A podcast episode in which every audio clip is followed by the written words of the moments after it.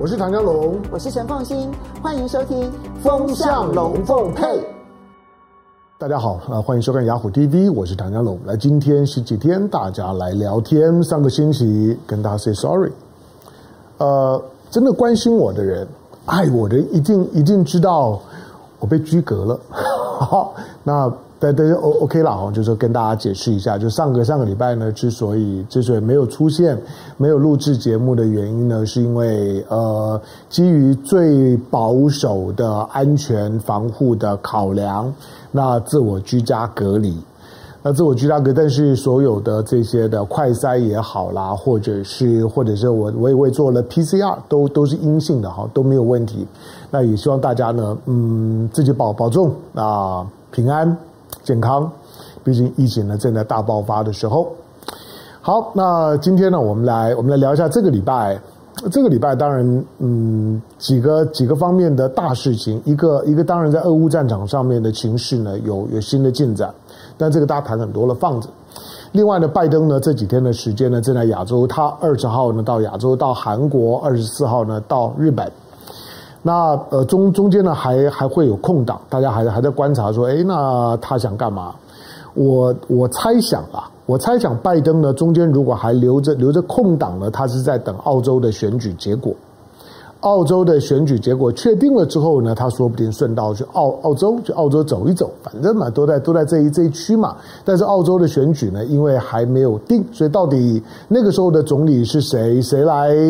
谁来谁来接待拜登呢？还还还不一定呢，哈，所以所以还很难说。不过呢，因为因为二十四号呢，不管澳洲选出来领导人是谁，二十四号他们就会在在在东京见面呐。因为要要开这个印太四国的峰会啊，要开 QUAD 啊，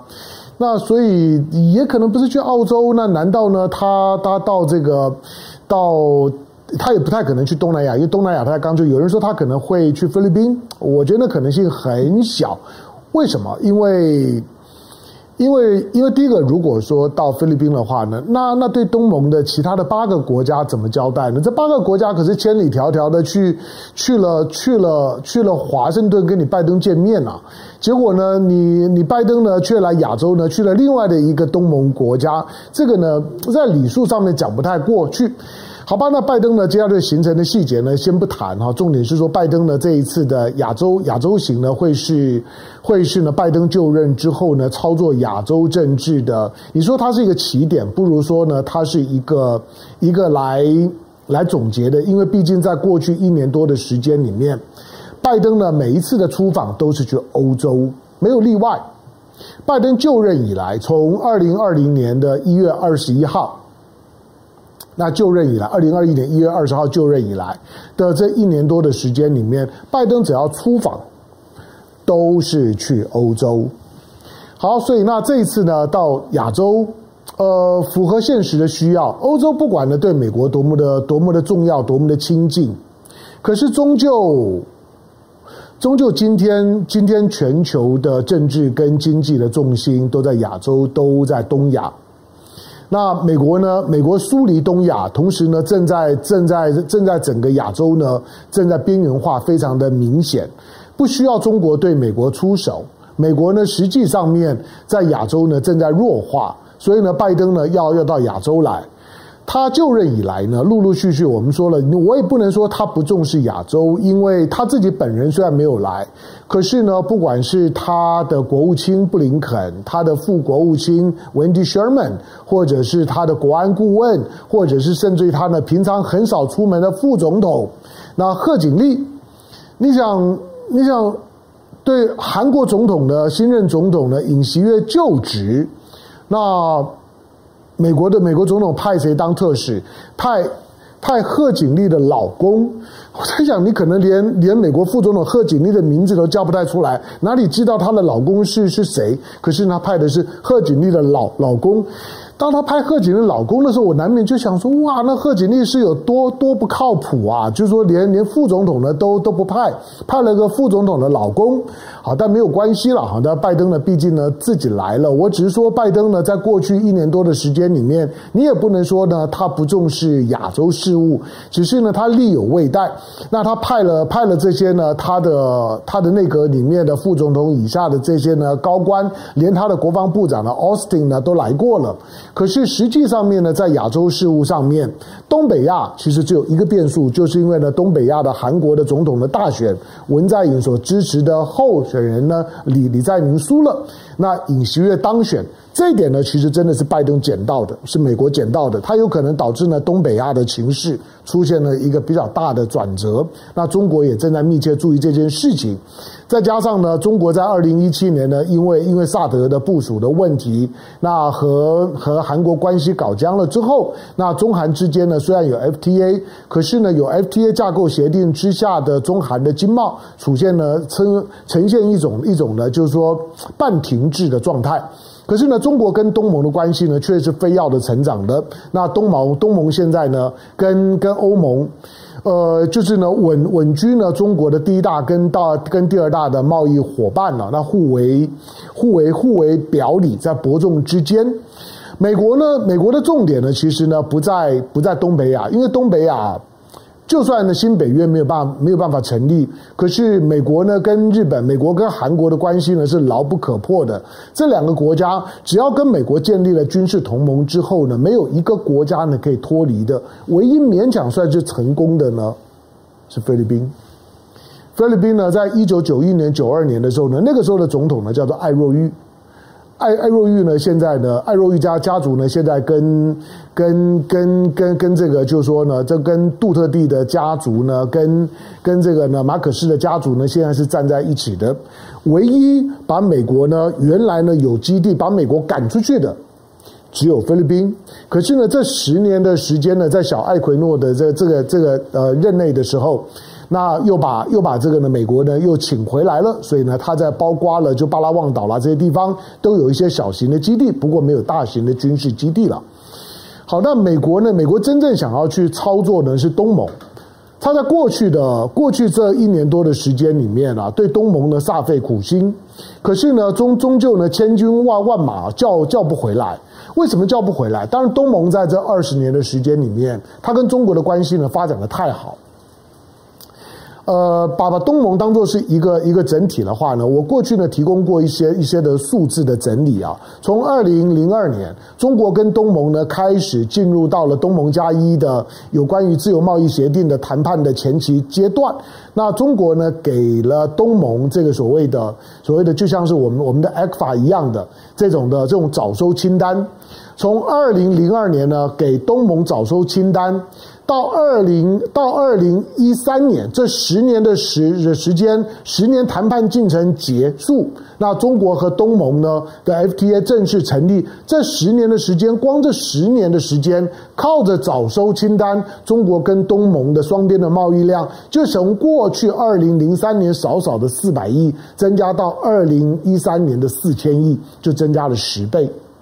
好，那到了到了二零二零二一年的时候，那更不要讲了哈。接下去的时间呢，高歌猛猛进，现在已经是八千多亿。如果你从二零零三年开始算到二零二一年，这不到十八年的时间，中国跟东盟的贸易量呢，成长了二十倍，平均下来每一年都增加一倍以上。你想，你你如果是东盟国国家，你怎么可能会去忽略就这十年呢？整个东盟体系里面的巨大的整个社会面、经济面的变化，其实导源于呢，它和中国之间的这个紧密的这样的一个经贸关系、深化的经贸关系。何况从东盟的视角来来讲，中国 no harm。中国已经已经四十二年、四十三年没有让他的部队呢，在中国的边境以外呢发射过一枪一炮。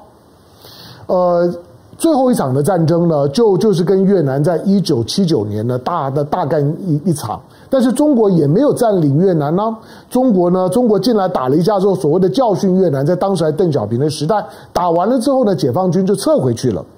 当时呢，打过打过仗的。在在整个的越南中越战争里面呢打过仗的，当时很年轻的这这这些的解放军的这些呢小小小兵，当时十六七岁的，现在呢都已经当到军区司令了。好，那在这之后呢，中国。不要说跟东盟，跟周围的国家都没有发生战争。一个号称强权的国家，四十几年的时间没有没有跟周围的国家呢打过仗，没有在海外用兵。你你放眼今天的世界，你放眼联合国的五个常任理事国，只有中国一个，只有中国一个。所以呢，在过去不敢讲，但是如果你今天说呢，中国是一个爱好和平的国家，我觉得我把这些数字拿给你看了之后，你还真的很难否认。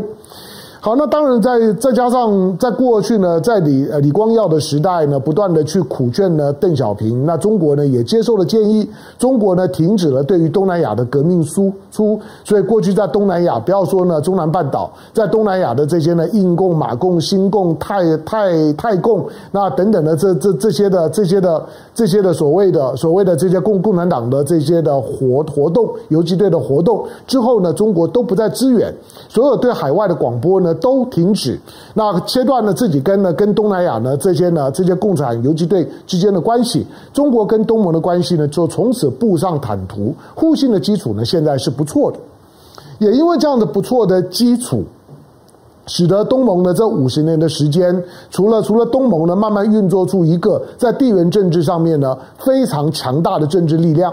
同时，跟中国的经贸的整合，也使得呢东盟呢是搭上中国成长的顺风车的最大的地缘政治的受益者。朝鲜就很笨啊，朝鲜就是没有搭上这班顺风车。朝鲜如果采取一个跟东盟相同的态度，朝鲜绝对是很大的受益者。朝鲜绝对不会像现在穷到这种一穷二白的情况。好，那美国呢？看着东盟呢，已经呢拉拉不回来了。美国呢，美国在过去在东盟是下过功夫的。不要说，不要说像是缅甸的翁山苏姬，不要说在越南曾曾经呢在越南打过越战，最后虽然打得灰头土脸。不要说呢跟泰国之间呢过去有长期合作的关系。美国呢在海外呢设所谓的黑牢黑狱啊，在亚洲呢主要都在泰国。你想呢泰泰国跟美国是有很多秘密的关系的。那不要说过去呢，在在在这个反送中事件呢之之前，美国呢在香港都有呢很很深的根基，那更不要说菲律宾，也不要说新加坡，美国呢甚至跟印尼、马来西亚都有很好的关系。美国呢在东盟其实是有很深的很深的渊源的。过去，美国是是东盟国家的最大的贸易伙伴。好，可是现在当然是中国了。但是也不至于说，好像好像必须要选选边，好像跟中国现在发展的很好，就必须要跟美国渐行渐远。其实东盟跟美国渐行渐远，主要是美国本身的态度问问题。过去当美国独大的时候，美国确实呢对东盟，不要说对东盟，对第三世界国家都是颐指气使。即使呢东盟、印尼是整个的不结盟运动的发起国，可是美国呢对于东盟的国国家呢，其其实长时间。都是居高临下的这种上位者的姿态。打完越战之后呢，都没有改变这种的态度，经常呢对东盟国家呢指指点点，甚至于呢，也因为这种指指点点，跟新加坡的关系呢，其实也有很长时间也都是呢这种这种分分合合、貌合神离的关系。好，但是毕竟呢，拜登呢想要去把在从奥巴马时代，欧奥巴马是最后一次啊，就是美国美国的总统呢跟东盟国家领袖呢召开东盟加美国的这种的高峰会。拜登上任之后的隔一年，第二年呢也积极的想要重建这种的东盟加美国的十加一的另类的高高峰会，总是表现了某种的诚意。可是这次去了之后，你会你会你会发现。八个国家去啊，除了除了缅甸的军政府啊，跟菲律宾呢没有没有去之外，八个国家的领袖或者总理去。那呃文文莱呢是派了他的王子，这个王子三三十岁很年轻啊，未来可能是会会会接掌文莱的，因为文莱苏丹的现在的身体并不太好。好，那去了之后呢，理论上来讲，你看到的这些呢，公开的宣布说今年底十一月。那东盟呢，要借着东盟的峰会，就准备呢，把东盟跟美国的关系也要提升到呢全面战略伙伴的关系。东盟现在跟美跟跟中国是全面战略伙伴关系，跟澳洲是全面战略伙伴关系，但是跟美国并不是。可是开会的时候讲的话是一回事儿啊，开完会之后的记者会啦，拍团体照啊，这场面话这是 OK 的，反正反正戏嘛。可是当戏散了之后啊，你会发现呢，这些的这些的领袖们呢，回到了回到东南亚之后呢，所释放出来的讯息就不是大部分的这这些的领领袖呢所释放出来的讯息，都透露出了某种觉得相见不如怀念的感觉。就觉得这次去浪费时间，累死了，白白去了。美国在干什么？那美国好像要要跟要深化跟东盟的关系。可第一个，你你现在的经济实力跟东盟实在也很难的深化怎么样的关系。第二个就是说，你你到底拿拿出了什么？他拿出了一点五亿，拿出了一点五亿美元呢，说要说要跟跟呢跟这跟东盟呢去发发展了全面的战略伙伴的关系。那东盟当然了，对大部分的国家来讲，看到这一点五亿，大概就哑然失笑了。东盟呃不到七亿的人口，可是现在的 GDP 啊，已经已经到了三三兆美元，三兆美元了，啊，三兆美元已经抵得上一个印度啊！你把印度呢带带在手手边，好像呢印度呢多伟大一样。印度呢，印度是你的印太四国的这个扩的峰会里面的这个同盟之一，可是。明明呢，东盟这十个国家加起来比印度更更大，人口呢只有印度的一半不到，GDP 呢是印度的两倍多，一个一个东盟的 GDP 呢已经是二点五个韩国。东盟呢，你估计以它现在的成长的情况，五年以后呢，它它靠近日本，它超过日本，大概指日可可待。东盟已已非无下阿蒙了。东盟呢，在看待自己的未来的时候呢，是充满的充满乐观的。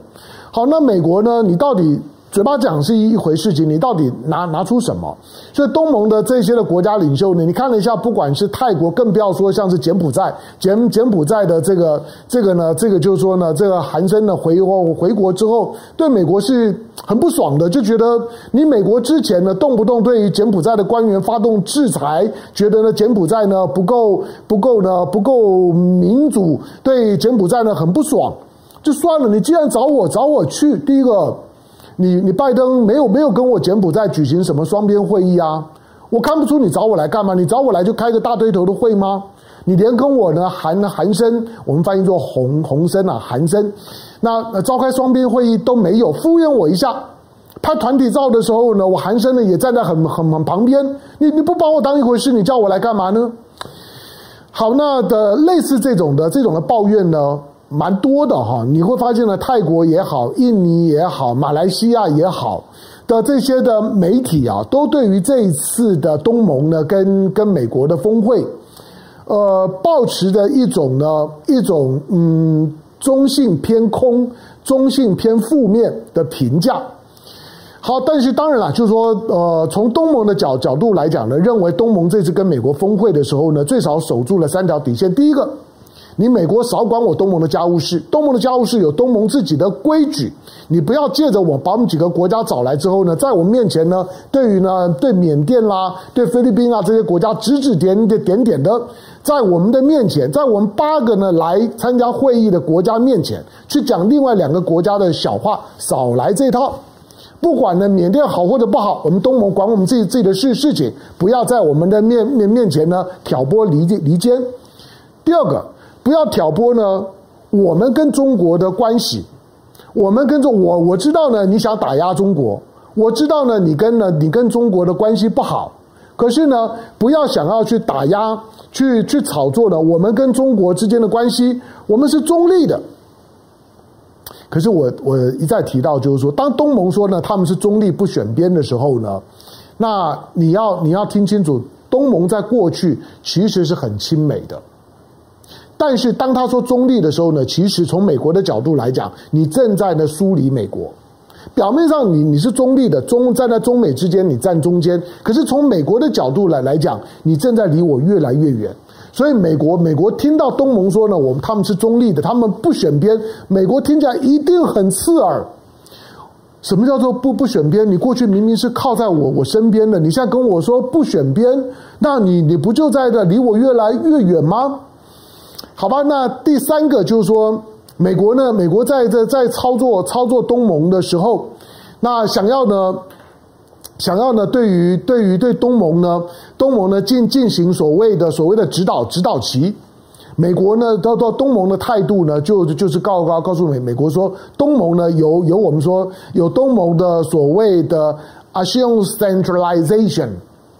那东盟中做做中心化主义，那这种呢，这种的东盟的东盟中中心化的立场，就是告诉你，就是说东盟所有一切的决决定以东盟的本身的核心的利益为依归。那你美国呢？不要呢？不要意图呢？帮中帮帮东盟呢下指导棋。好，那东盟呢？基本上面呢，在这次跟美国会面的时候呢，在时隔六年七年之后，跟美国总统举行的这种的峰会，东盟呢，设下这三道的门门槛，牢不可破。这大概就是东盟未来处理对美国关系。当然，你也可以说，他对他未来对处理中国的关系，可能也也一样。可是问题是中国并没有去挑拨离间呢，中国并没有想要去跟东盟下指指导棋啊。东盟即使面对了自己的邻国缅甸呢，发生了这些事情了之后，中国呢也只是东盟的外长来来中国谈一谈，看看能不能够怎么样共共商解决之道，就这样。可是这里面呢，出现了最大的问问题在于，在于新加坡。新加坡会会会开始遇到遇到遇到它卡在美国和东盟之间的矛盾。我认为新加坡在这件事情上面会遇到外交困难。新加坡当然了，它它作为一个一个东盟里面呢非常非常小的成员，但就非常重要的成成员。他的角，他的角色向来都很敏感。新加坡呢，其这其实他一直有有在东盟国家里面作为一个华人政权的自觉。他知道呢，他自己是一个华人政权，他自己知道呢，他是华人居多数的。因此，他在发展和中国关系的时候呢，他会非常谨慎的避免让中国让让东盟国家产生对他的怀疑。固然，东盟这些国家的境内呢，都有都有或多或少比例的华人。可是呢，新加坡毕竟是一个高度有华人纯度的国国家，所以新加坡在过去，它的一个一个跟中国发展关系的标准，你千万不要以为说呢，李光耀就已经跟中国建建交了，没有。新加坡说，新加坡在当时就讲，就是说，新加坡一定是东盟十国里面最晚跟中国建交的那一个。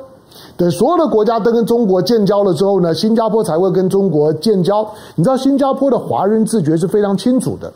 可是新加坡呢，因为这个华人自的自觉，他不敢跟中国走得非常非常的的的亲近。你想语言都通的，文化都通的，那新加坡应该应该是跟中国关系发展最好的一个。可是因为这个样子，新加坡反而呢跟中国要刻意的保持某种的距离，他跟美国的关系反而比较的亲近一点。他在中美之之间，李光耀不断的谈到，他要在中美之之间呢保持平衡，那那不选边。呃，李显龙也也也这样讲。李显龙虽然也这样子说，可是实物上面，美国是不会放过一些新加坡的。不要说他过去是英国的殖民地，每年开香格里拉会议的时候，借着香格里拉会议，英国也好，美国也好，日本也好，都在那新加坡指指点点点着中国骂。可是。新加坡还有一个先天地缘上面的，就是它是马六甲海峡的控制者，因为这个原因，新加坡才有今天的影响力跟地位。老实说，否则新加坡就是个弹丸之地。你知道，美国跟英国作为海权国国家，它控制的全世界十六个非常重要的战略水道，比如说英国，它控制的最最重要的直布罗陀海峡，谁要进出地地中海都要经过我同意。直布罗陀的这个水道呢，是我国控制的。第二个，我控制的苏伊士运河，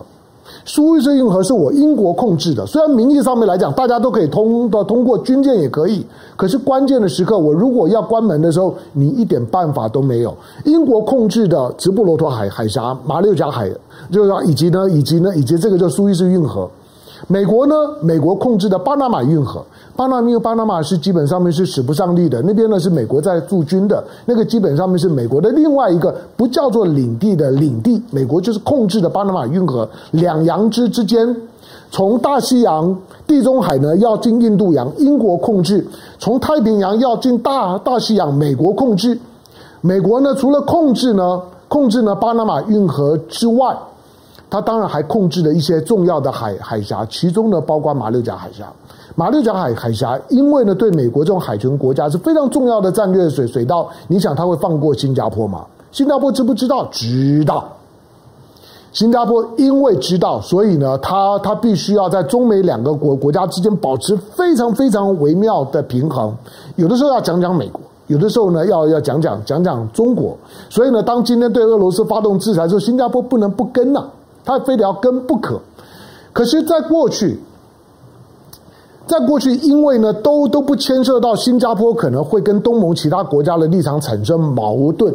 可是这一次，我我觉得最严重的就是说，当东盟国家和美国呢举行了峰会之后回来了以后，我相信新加坡会感觉到，除了他以外的其他的国国国家对美国的那个不爽，对对对美国的失望，肯定已经快要藏不住了。这就使得新加坡在谈中美关系的时候，跟东盟其他的国家在谈中美关系的时候出现了落差。这个落落差对新加坡来来讲。就不是一件小事情了，因为这牵涉到新加坡在东盟的地位，所以这一次的这一次的峰会不开还好，新加你看李显龙去两次哎，三月我已经呢，因为因为你你你找东盟国家来，大家都不来，那我新加坡来，我已经代表东盟来了，代表代表东盟来呢，开个工作会议给你的拜登面子，结果呢五月份又要开，我又要来。李显龙已经来两次，第二第二次来的时候，基本上面呢就只是陪陪绑的。可是我来两次，结果呢越来越糟糕。当他会说，那很难讲啊，搞搞不好今年十月、十一月之后，东盟峰会了以后，那泰泰国不是也当面邀呃邀请拜登来参加呢？参参加接下去的东盟峰峰会吗？对了，邀归邀，如果俄罗斯来，你认为拜拜登会会不来？拜登可还没有答应啊。只要只要是呢，只要是俄罗斯，只要是普京来，我估计呢，拜拜登呢就不会来，除非呢这一两个月的时间，美俄的关系呢有戏剧性的进展，不知道，因为呢，俄罗斯的在乌克兰战场上上面现在的情况，我认为跟大家想的不一样。这这个呢，前天的节目呢已经讲过了，但是眼前呢最麻烦的是新加坡要如何去处理。他在中美跟东盟内部之间的立场上面的落差，这个是呢新加坡没有遇到过的。在过去过去的几十年里面，新加坡从一九六五年那被马马来西亚抛弃，新加坡呢那个时候呢岌岌可危。可是呢人民协行动党那李光耀带着新加坡呢走到走到今天，那是很了不起的成就。这几十年的时间里面，我认为新加坡作为东南亚的华人国呃国呃国家华裔的国家，他把他的在大强权跟地缘政治上面，包括小的三三三角、小的三角新新加坡、马来西亚、印尼，他把这个小小三角的关系处理的呢，其实相当好；大三角的关系，他也处理的相当好，在在中国、美国和新加坡之间关系也处理的相当好。可是现在呢，多了东盟之间的落差的时候，这就考验了新加坡的政治技术了。我不知道到到底呢，新加坡接下去要如何去安抚东盟内部的情绪，因为那个是现实问问题。但是呢，美国呢这次的操操作不但没有达到效果，反而给新加坡带来了困难。那接下去呢，美国呢在在东盟的内部，到底是新加坡带着东盟呢去去迁就美美国？还是呢，新加坡呢发现了美国真的是很不讨东盟国家的欢喜，觉得你来呢就是给我们找麻烦，来挑拨离间的，而使得新加坡被迫也跟美国渐行渐远，是接下去呢整个东亚东南亚政治观察的重点。中国到现在为止呢是保持沉默的。当你说中国的沉默，哇，那个真是很很高端的政治艺术哦。我说实在，人不讲话的时候呢，你也你也不晓得他到底是呢是深藏不露呢，还还还是呢无计可施，我不知道。总而言之呢，中国在这些事情上面长时间的惯性呢，就是让你猜不到，他就是保持沉默，让你们自己去处理。感谢收看今天的雅虎 TV，周末快乐，大家平安，下回见，拜拜。